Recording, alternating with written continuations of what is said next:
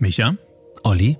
Egal wo du bist, egal wo ihr seid, es gibt etwas, das passt auf euch auf. 24 Stunden am Tag, sieben Tage die Woche, bei jedem Wetter, an jedem Ort. Mama. Nein. Morphium und Ingwer. Der Gesundheitspodcast der AOK Rheinland-Hamburg. Gesund hören mit Olli Briesch und Michael Imhof. Also nochmal, es schützt euch 24 Stunden am Tag, sieben Tage die Woche, bei jedem Wetter, an jedem Ort. Hm. Schützt euch vor Keimen, Bakterien, Viren, Parasiten, Pilzen, Pollen. Äh, Maske. Es ist eure Körperpolizei, euer Schutzmechanismus. Ach, äh, das Immunsystem. Bingo! Heute bei Morphium und Ingwer. Ein cooler Olli. So, Herr Briesch ist kaum zu sehen, weil sich natürlich ein immenser Nebel bildet. Eine schlaue Omi. Zwiebeln sind immer gut. Eine ehrliche Ärztin. Bei jedem Wehwehchen und bei jedem bakteriellen Infekt verschreibt der Arzt Antibiotika und das ist einfach nicht gut. Morphium und Ingwer. Wunderwerk Immunsystem. Gesundheit. In dieser Folge von Morphium und Ingwer klären wir in Zusammenarbeit mit der AOK Rheinland-Hamburg zum Beispiel die Frage, warum es Menschen gibt, die wirklich jeden Schnupfen mitnehmen. Und warum gibt es Leute, an denen wirklich jede Erkältung vorbeigeht? Die können im Winter im Stringtanga joggen gehen und es passiert nichts. Zusammengerechnet ungefähr drei Jahre unseres Lebens geht unser Körper in den Lockdown. Das heißt, äh, wir haben verschleimte Atemwege, äh, Kopf- oder Halsweh und Kinder sind etwa sechsmal pro Jahr erkältet. Erwachsene so rund zwei bis dreimal jährlich. Im schlimmsten Fall müsst ihr auch zur Ärztin und die kommt jetzt. Frankreich, Holland, Brasilien, Schweden, USA. Annette Christ hat auf ihrem Weg zum Doktor den gleichen genommen wie das Coronavirus. Heute ist sie Immunologin an der Uni Bonn und sorgt unter anderem dafür, dass wir bald wieder in all diese Länder reisen können. Durch ihre Arbeit als Wissenschaftlerin versteht sie unser Immunsystem von Keim auf und stärkt ihr eigenes mit Sport. Wenn sie nicht gerade spinnt, also spinnt, auf dem Spinningbike, im Fitnessstudio. Geht sie bouldern und hängt am Felsen mit ihrem Freund ab. Zieht kräftig die Nase hoch und schleimt euch ein. Ein leichter Husten für Dr. Annette Christ. Dr. Annette Christ bei Morphium und Ingwer. Hallihallo. Hallo. Das Immunsystem, über das alle sprechen, was ist das überhaupt? Was verstehe ich unter Immunsystem?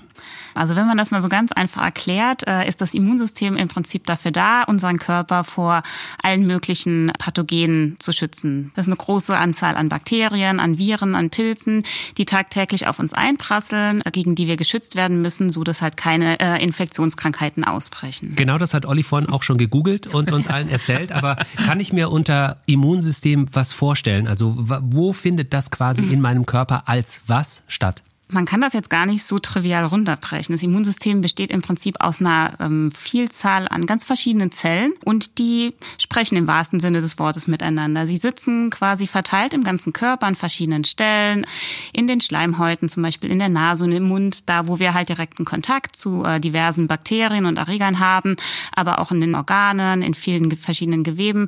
Und da kommunizieren die tatsächlich miteinander. Und wie tun die das? Das ist natürlich irgendwie eine relevante Frage. Die können. Schade, dass sie nicht von uns ist. Ja. Bei uns stellen die Gäste selber ihre relevanten Fragen. ähm, also die können tatsächlich direkt miteinander in Kontakt treten, die können aber auch bestimmte Botenstoffe ausschütten. Und die Botenstoffe können aber im Prinzip auch durch den ganzen Körper wandern und können so Immunzellen, die an anderen Stellen des Körpers sitzen, benachrichtigen. Dass es trotzdem mal Missverständnisse geben kann beim Immunsystem, das besprechen wir später, wenn nämlich dann das Immunsystem äh, versagt und gegen Dinge ankämpft, gegen die es nicht ankämpfen soll. Wenn Sie einen Hollywood-Film über den Kampf der Killerzellen machen müssten, wie wäre denn dann der Inhalt? Also wie müssen wir uns den Kampf im Prinzip vorstellen gegen Erreger oder Viren, die in unserem Körper Schaden anrichten möchten?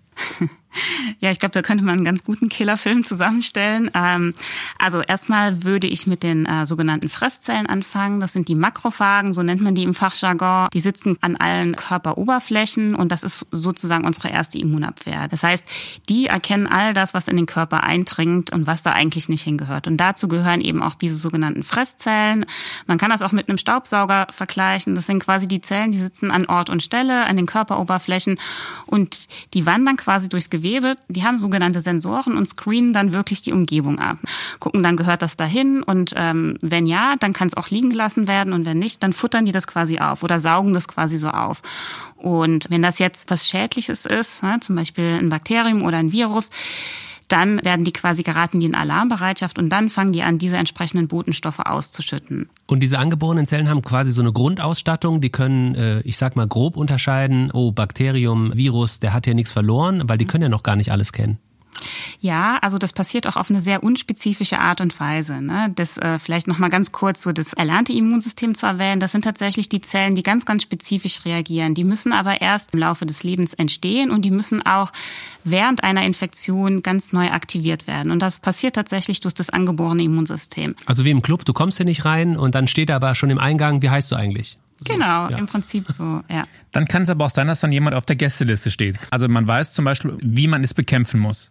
Genau, und das ist auch ganz, ganz wichtig. Das ist eine der relevanten Aufgaben des Immunsystems, dass diese Zellen des erlernten Immunsystems, also die C-Zellen und die B-Zellen, dass die sich das auch abspeichern können. Das heißt, die haben eine Gedächtnisfunktion. Ähm, das ist auch bei Impfungen ganz, ganz wichtig, weil die können sich dann merken, welche Viren und Bakterien in den Körper eingedrungen sind. Wenn dann nochmal das gleiche Virus oder Bakterium auf den Körper trifft, können die halt direkt aktiviert werden. Das sind dann die sogenannten Gedächtniszellen, die rekrutiert werden. Dass dieses Immunsystem, wenn wir auf die Welt kommen, noch nicht so spezifisch ist, ist das auch der Grund dafür, warum Kinder zumindest gefühlt öfter krank sind als Erwachsene? Also was man vielleicht in dem Zusammenhang auch sagen muss, dass es die Kinder oder die Kleinkinder auch gestillt werden, weil die Mütter tatsächlich durch die Muttermilch äh, Zellen und Antikörper, die ja dem ähm, erlernten Immunsystem angehören, übertragen. Das heißt, das Kind ist quasi schon geschützt. Vor allem ist das auch wichtig, damit sich das Mikrobiom bei den Kindern entwickelt. Und das ist, haben wir schon kennengelernt, liebe Podcasthörer, in der Folge Darm, das Mikrobiom. Ja. Das ist die, die, ja, die Darmschleimhaut, ne? Genau, das sind quasi die Millionen von Bakterien, die in unserem Darm sitzen, aber die eben eine ganz ganz, wichtige Funktion haben. Das heißt, die leben quasi in Symbiose mit unserem Körper. Wir haben mehr bakterielle DNA in unserem Körper als menschliche DNA. Also das macht wirklich einen enormen Anteil aus. Und dieses Mikrobiom, diese Bakterien, die haben eben eine sehr positive Funktion und die wiederum interagieren ganz, ganz stark mit unserem Immunsystem. Und deswegen ist das so wichtig, dass die Kinder auch mit Muttermilch gestillt werden, weil die natürlich ganz, ganz viele wichtige Stoffe enthält, die wichtig sind, damit sich ein gesundes Mikrobiom entwickeln kann. Müssen aber Kinder tatsächlich dann durch verschiedene Krankheiten Möglichkeiten gehen, damit sich das Immunsystem spezifischer ausbilden kann? Also ich als Immunologin würde sagen, dass es eigentlich gut ist, wenn Kinder Kinderkrankheiten bekommen. Die werden ja natürlich schon sehr früh geimpft. Das ist auch gut, weil auch das formt das Immunsystem. Aber ich, ich denke, dass äh, Kinderkrankheiten und auch diese, sage ich mal, Standarderkältung etc., dass das wichtig ist. Es steht und fällt im Prinzip so ein bisschen damit, wie Vater und Mutter leben. Also Vater natürlich, bevor er dann seine Spermien weitergegeben hat und Mutter dann auch. Man spricht immer von diesem Happy Uterus, ne? Und da ist ganz, ganz viel Wahrheit dran. Mhm. Ja. Ich möchte weitergeben an den Mann, äh, an den Vater, der immer sagt, was nicht tötet, härtet ab. Olli, bitte. Jetzt merken wir natürlich auch in unserem Umfeld, im Alltag, es gibt Menschen, die nehmen wirklich jeden Schnupfen mit. Die sitzen rum und werden sofort krank. Und es gibt Menschen, die sind irgendwie immun gegen alles. Die sitzen in einem Raum mit fünf Leuten, die Schnupfennase haben und haben keine. Woran liegt das? Das hängt schon auf jeden Fall damit zusammen, äh, wie gut äh, das Immunsystem entwickelt wurde von klein auf, also während der Schwangerschaft, ne, so in der Embryonalphase und auch während den ersten tausend Tagen. Man sagt immer, das ist so eine ganz relevante Rolle, also nicht nur für die Sozialentwicklung, sondern auch für die Entwicklung des Immunsystems da hängt dann tatsächlich schon sehr viel davon ab, wie gut unser Immunsystem gestärkt wird für das weitere Leben. Und im Erwachsenenalter hängt es natürlich auch ganz stark davon ab, wie lebt man, wie isst man, hat man ausreichend Schlaf? Hat man einen sehr stressigen Beruf? Trinkt man viel Alkohol? Bewegt man sich viel oder eher wenig? Ähm, all das hat natürlich auch einen ganz, ganz starken Einfluss. Sie kennen mich ganz gut. ja. Brechen wir es mal runter. Wie oft krank sein im Jahr ist denn normal und ab welchem Stadium sollte ich mir Sorgen machen? In der Erkältungswelle ist es gar nicht so ungewöhnlich, dass die Leute krank werden. Ne? Ich meine, schönes Beispiel, wir leben gerade in der Pandemie, wir sprechen alle über Kontaktbeschränkungen etc. etc. Ich meine, das ist jetzt nicht nur so, dass wir uns während Corona daran halten sollen, sondern auch während einer ganz normalen Influenza-Saison ist das genau das Gleiche, weil Bakterien und Viren einfach über Kontakte weitergetragen werden. Das ist aber auch gar nicht so verkehrt für das Immunsystem, weil es ja immer wieder aufs Neue geprimed wird. Jetzt haben Sie vorhin den Kampf beschrieben, den unser Immunsystem in unserem Körper immer kämpft. Das kriegen wir eigentlich in der Regel gar nicht mit, oder?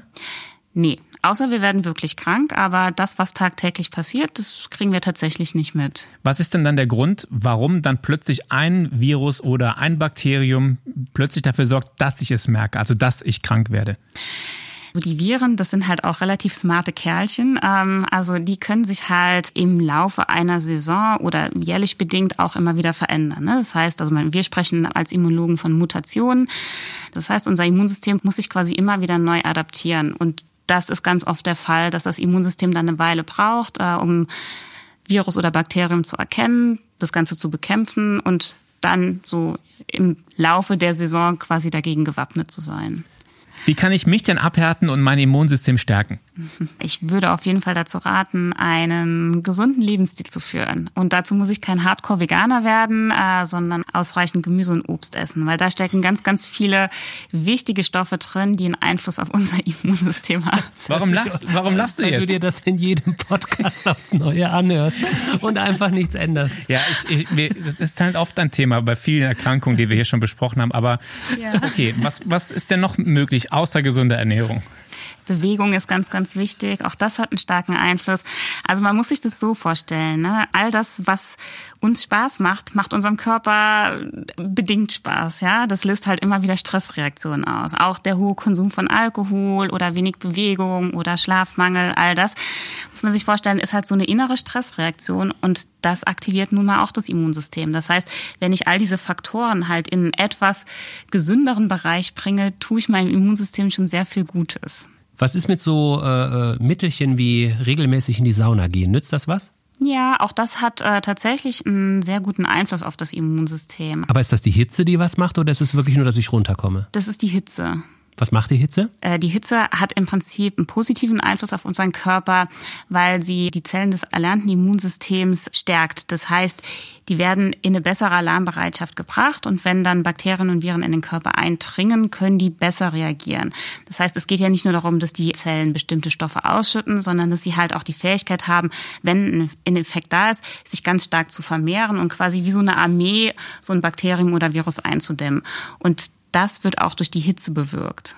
Du weißt, ich mag Sauna sehr gerne. Ja. Aber ich dachte mir, wenn ich nackte Menschen sehen will, die Käse weiß und verschwitzt auf dem Handtuch liegen, dann fahre ich im Sommer zum Ballermann. Ich habe was ganz Neues ausprobiert und zwar das Gegenteil von einer Sauna. Morphium und Ingwer. Zusatzleistung. Was ist denn das Gegenteil von einer Sauna? Quasi das Kularium der Eisschrank XXL. Ich war in der Kältekammer bei Professor Thomas Kurscheid in Köln.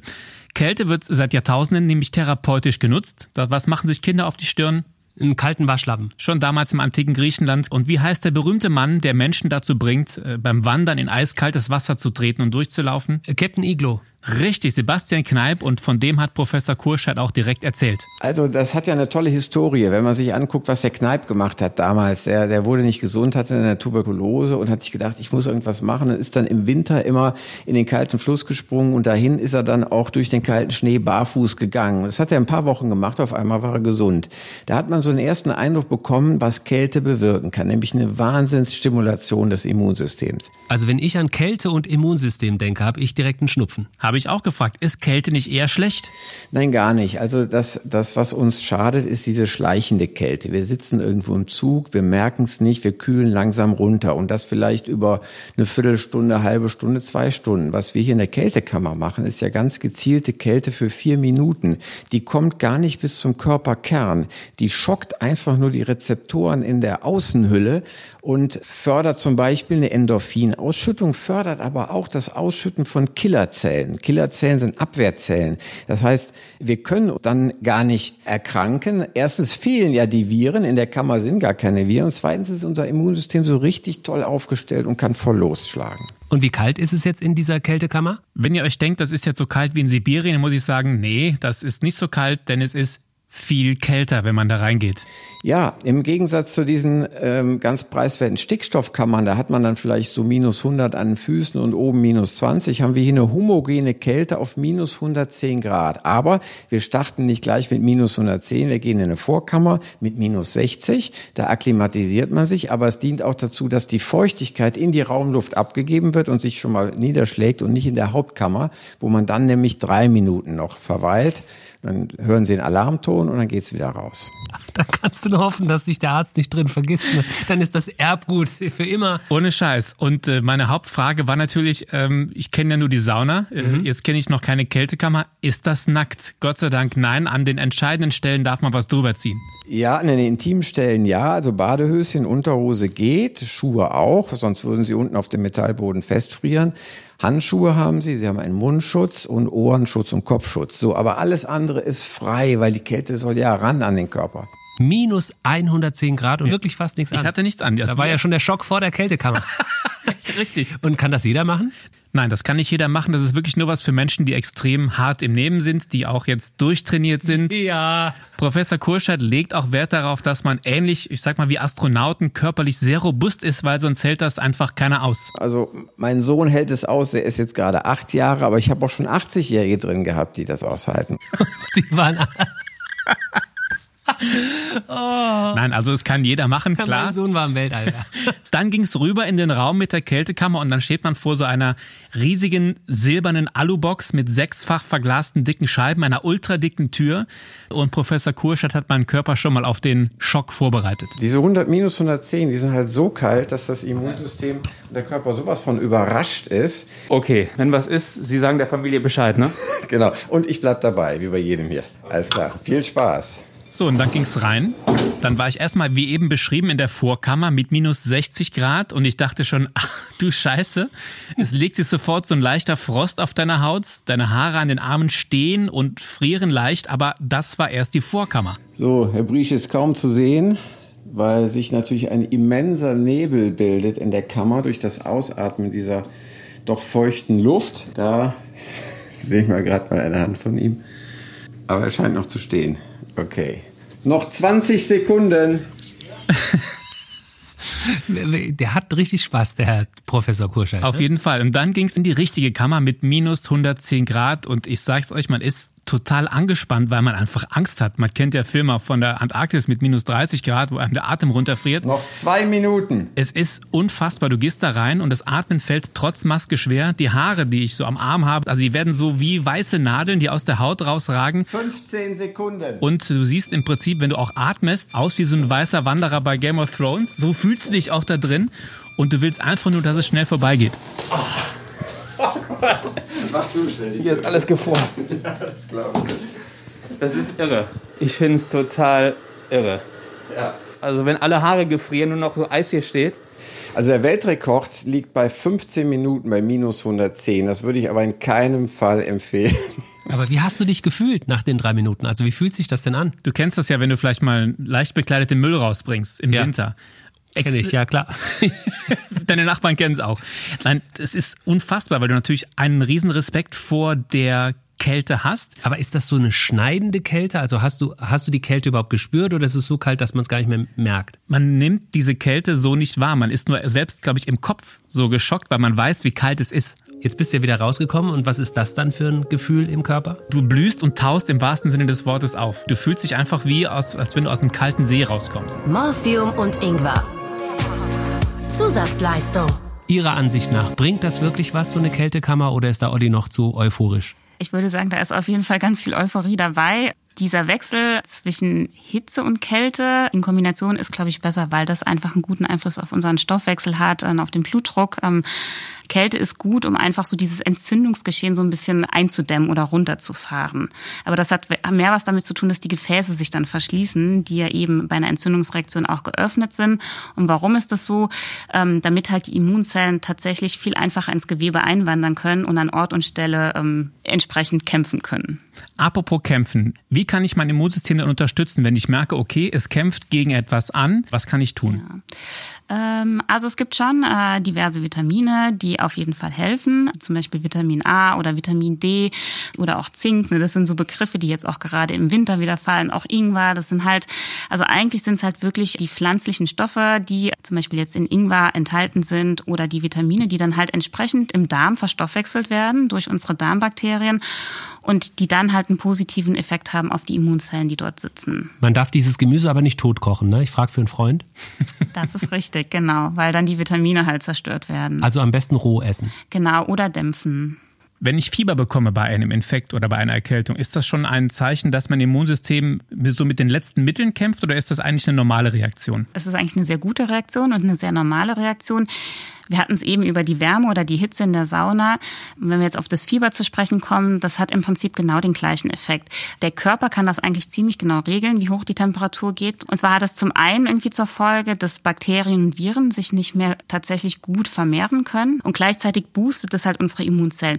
Die wiederum werden noch viel stärker aktiviert, die können sich noch viel stärker vermehren. Und deswegen sollte man Fieber auch nie unterdrücken oder eindämmen. Ich kann das aber nur bis zum gewissen Grad im wahrsten Sinne weitergehen. Ne? Also bis genau. maximal mal, wie viel Grad ist es noch okay? Also man sagt 40 Grad und das ist schon die Grenze. Ab einer bestimmten Temperatur muss dann doch ärztlich oder medizinisch eingegriffen werden. Sie haben vorhin klassische Hausmittel erwähnt, wie zum Beispiel Ingwer. Hier hätten wir noch was aus der Rubrik, was die Großmutter noch wusste. Morphium und Ingwer.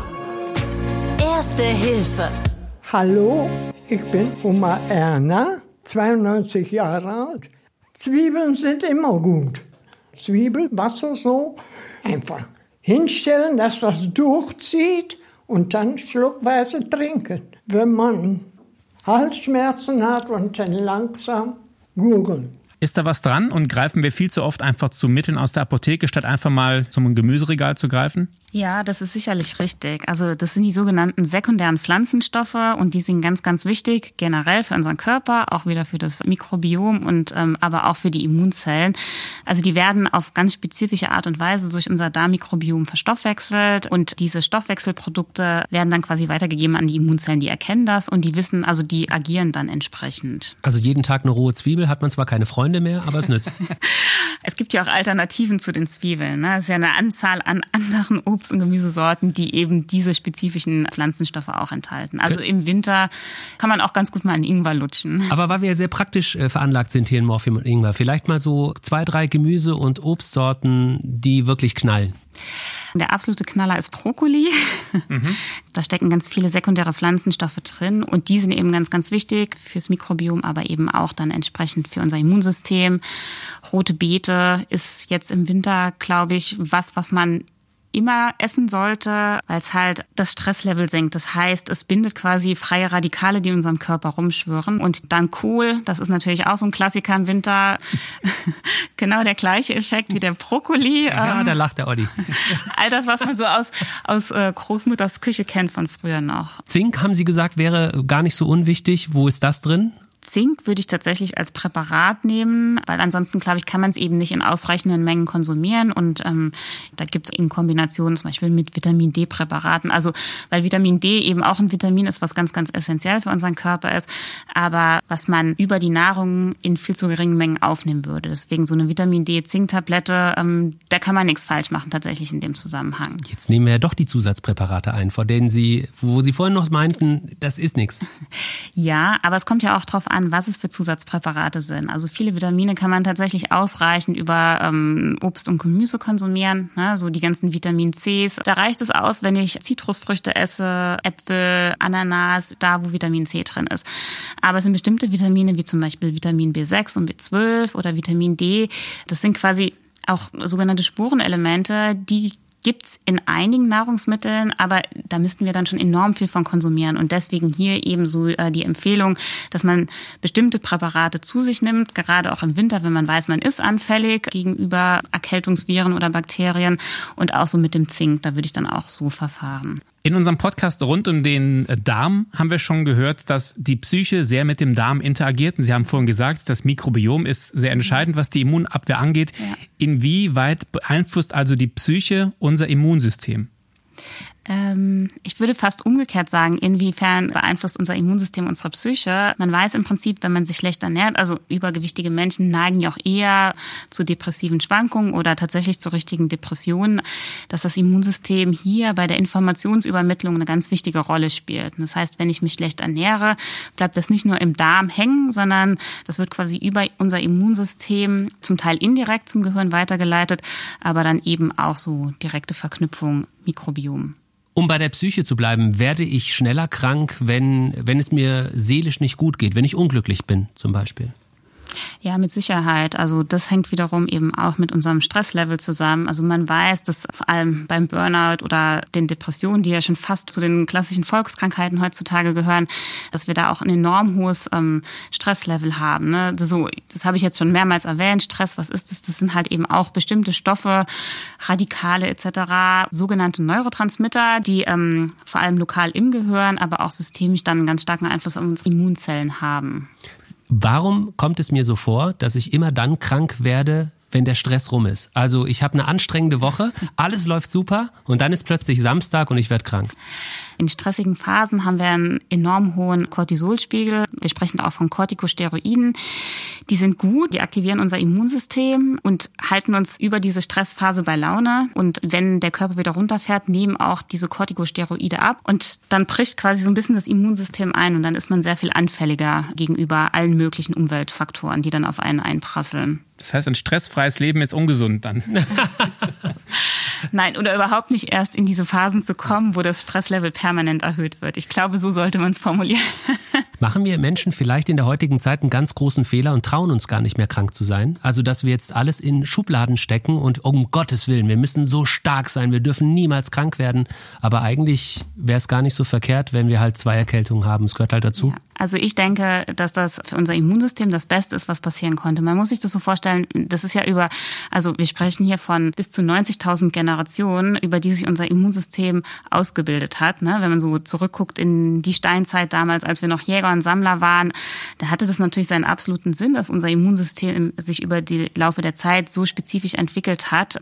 Und da gab es eben diese ganzen Pilzchen noch nicht. Da gab es auch noch keine Apotheken, da gab es noch keine Medikamente und irgendwie musste der Körper ja auch überleben gegen all diese Viren und Bakterien. Und ja, wir haben es geschafft.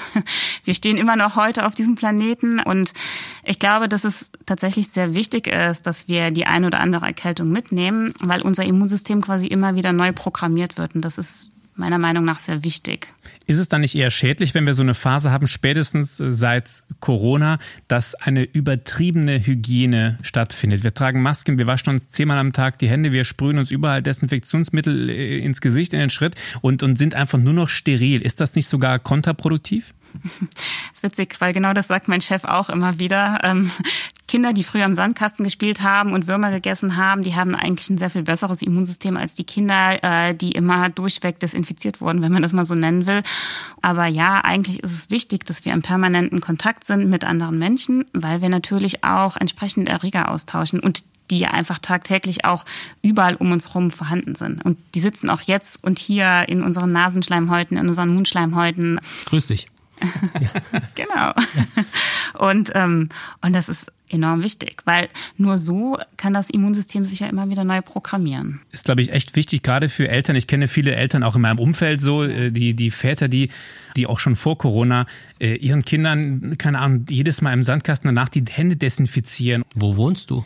Dass man im Prinzip sa sagen kann, es ist nicht schlimm, wenn ein Kind auch mal. Äh, ich muss mal Dreck fresse. So. Wenn ein Kind mal mit einer dreckigen Hand durch den Mund fährt. Ne? Das ist absolut richtig. Also das ist jetzt nicht, weil man, weil das Kind unbedingt die Erde futtert, sondern einfach, ne, weil es halt die Bakterien aufnimmt. Und das ist einfach, ähm, ja, es ist wichtig. Weil wir gerade über die Pillen und die Apotheken gesprochen haben, wenn es gegen alles eine Pille gibt und auch das berühmte Antibiotikum, laufen wir nicht Gefahr, dass die Viren irgendwann sagen, ihr könnt mich mal, jetzt bin ich immun gegen euer Immunsystem? Genau das passiert ja schon in vielen Fällen. Wir sprechen noch von den multiresistenten Keimen, vor allem im Krankenhaus, in zu sterilen Umgebungen, da wo auch permanent mit Antibiotika gearbeitet wird. Also erstmal muss ich grundsätzlich dazu sagen, das ist eine der besten Erfindungen, die die Menschheit gemacht hat. Das muss man natürlich einfach erstmal loben. Aber es wird leider heutzutage viel zu oft gebraucht. Das ist so bei jedem Wehwehchen und bei jedem bakteriellen Infekt verschreibt der Arzt ganz oft Antibiotika und das ist einfach nicht gut. Wir haben ein Immunsystem, was eigentlich prima funktioniert und man darf auch mal ein paar Tage krank im Bett liegen. Da ist unser Körper schon sehr gut in der Lage, dagegen anzukämpfen. Ganz kurz nochmal in einem Satz erklärt, weil Impfung ist garantiert ein eigener Podcast, definitiv. Ja, steht schon auf der Liste. Was passiert im Körper bei einer Impfung? Je nachdem, wie geimpft wird, bekommt man ja in einer abgeschwächten Form entsprechenden Keim verabreicht und das Immunsystem hat dann quasi die Möglichkeit, darauf zu reagieren. Das heißt, die Fresszellen kommen an, die nehmen halt ja, entsprechenden Keim auf und signalisieren das quasi an das erlernte Immunsystem und das wiederum kann dann halt ganz spezifisch Gedächtniszellen ausbilden. Das heißt, wenn jetzt dann entsprechender Keim nochmal irgendwann auf den Körper eintrifft, können halt genau diese Gedächtniszellen aktiviert werden. Jetzt haben wir sehr schön gehört, wie toll unser Immunsystem funktionieren kann, wenn mhm. alles in Ordnung ist. Es ja. gibt aber auch Störungen des Immunsystems. Was ist da die häufigste? Typ 1 Diabetes kommt relativ oft vor, dann ähm, Arthritis ähm, oder bestimmte Rheumaerkrankungen, die sind sehr oft in unserer Gesellschaft vertreten. Dann der systemische Lupus, ähm, ist auch eine häufige Autoimmunerkrankung. Was heißt Autoimmunerkrankung?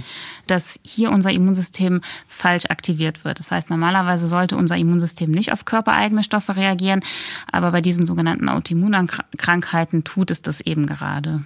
Kann man das so banal zusammenfassen, dass unser Immunsystem denkt, dass äh, der eigene Körper plötzlich der Feind ist?